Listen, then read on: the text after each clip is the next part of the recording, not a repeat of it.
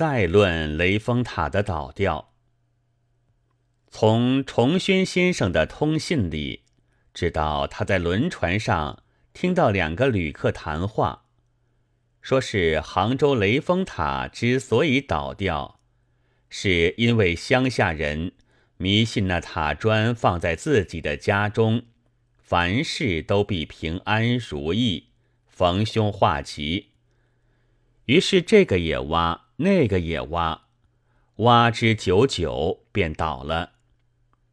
一个旅客并且再三叹息道：“西湖十景，这可缺了呀！”这消息可又使我有点畅快了。虽然明知道幸灾乐祸不像一个绅士，但本来不是绅士，也没有法子来装潢。我们中国的许多人，我在此特别郑重声明，并不包括四万万同胞全部，大抵患有一种十景病，至少是八景病。沉重起来的时候，大概在清朝。凡看一部县志，这一县往往有十景或八景，如远村明月。萧寺清中，古池好水之类，而且十字形的病菌似乎已经侵入血管，流布全身。其势力早不在叹号型惊叹亡国病菌之下了。点心有十样锦，菜有十碗，音乐有十番，阎罗有十殿，药有十全大补。猜拳有拳扶手、扶手拳，连人的劣迹或罪状宣布起来也大抵是十条，仿佛犯了九条的时候总不肯歇手。现在西湖十景可缺了呀。凡为天下国家有九经，九经故古已有之。而酒井却颇不习见，所以正是对于实景病的一个针砭，至少也可以使患者感到一种不平常，知道自己的可爱的老病忽而跑掉了十分之一了，但仍有悲哀在里面。其实这种势所必至的破坏。也还是徒然的，畅快不过是无聊的自欺。雅人和信士和传统大家，定要苦心孤诣、巧语花言的，再来补足了实景而后已。无破坏即无新建设，大概是的；但有破坏，却未必即有新建设。卢梭、斯蒂纳尔、尼采、托尔斯泰、伊贝生等辈，若用勃兰顿斯的话来说，乃是轨道破坏者。其实他们不单是破坏，而且是扫除，是大呼猛进，将爱脚的旧轨道，不论整条或碎片，一扫而空，并非想挖一块废铁古砖。携回家去，预备卖给旧货店。中国很少这一类人，即使有之，也会被大众的唾沫淹死。孔丘先生确实伟大，生在巫鬼势力如此旺盛的时代，偏不肯随俗谈鬼神。但可惜太聪明了，既如在。祭神如神在，只用他修春秋的照例手段，以两个“如”字略喻俏皮刻薄之意，使人一时莫名其妙，看不出他肚皮里的反对来。他肯对子路赌咒，却不肯对鬼神宣战，因为一宣战就不和平，一犯骂人。虽然不过骂鬼之罪，即不免有横论作家替外先生似的好人，会替鬼神来奚落他道：“为名乎？骂人不能得名；为利乎？骂人不能得利。想引诱女人乎？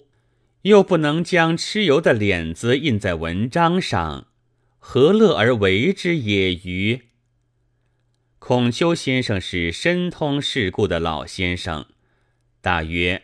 除脸子复印问题以外，还有身心，犯不上来做明目张胆的破坏者，所以只是不谈，而绝不骂。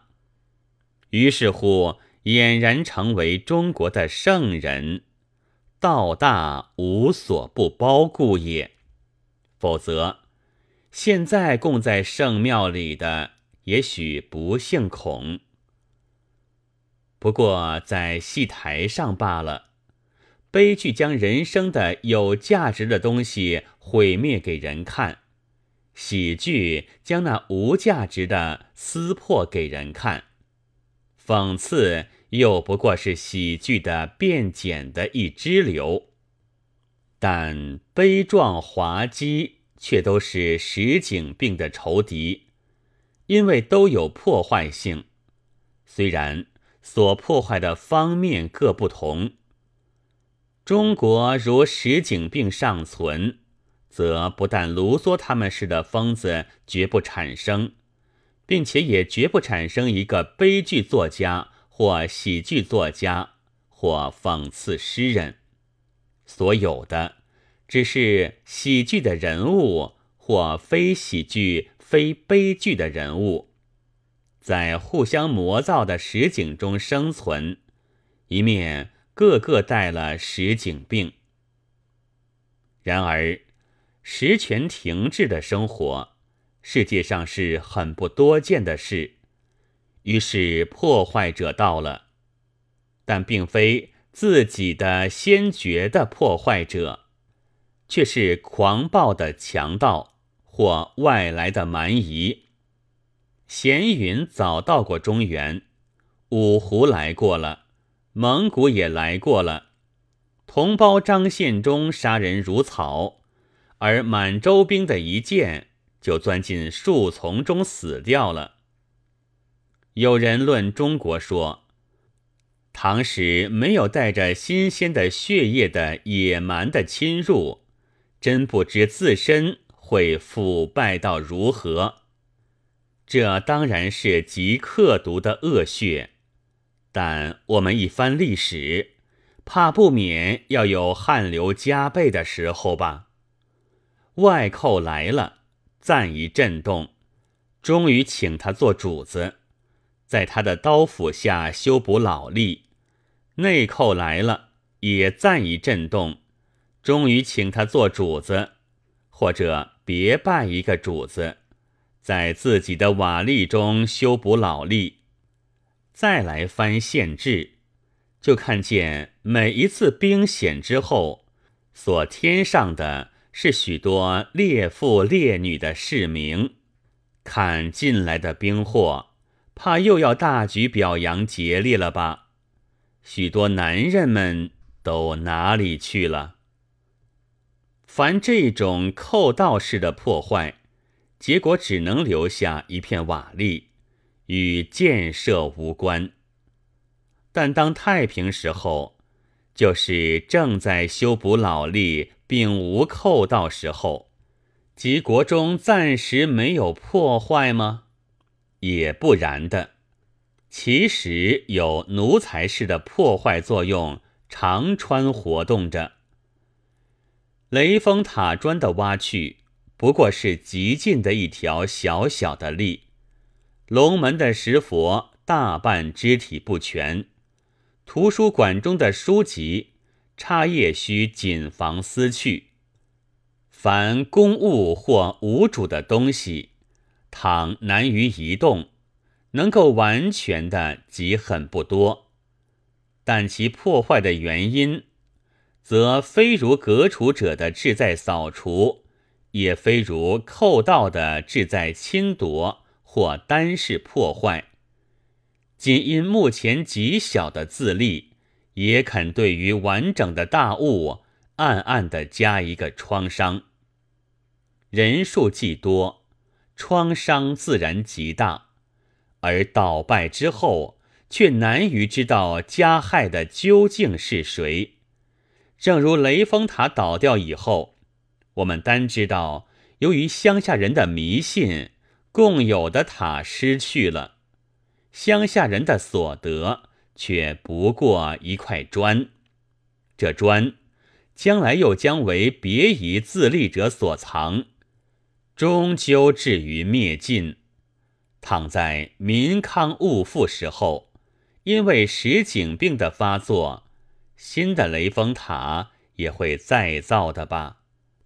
但将来的运命，不也就可以推想而知吗？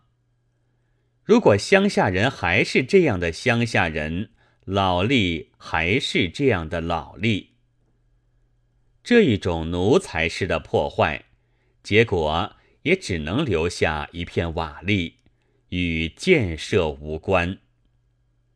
期待乡下人至于雷峰塔，日日偷挖中华民国的柱石的奴才们，现在正不知有多少。瓦砾场上还不足悲，在瓦砾场上修补老力是可悲的。我们要革新的破坏者，因为他内心有理想的光。我们应该知道他和寇盗奴才的分别，应该留心自己堕入后两种。这区别并不繁难，只要观人行己，凡言动中、思想中，含有借此据为己有的阵兆者，是寇盗。含有借此占些目前的小便宜的镇兆者是奴才，无论在前面打着的是怎样鲜明好看的旗子。一九二五年二月六日。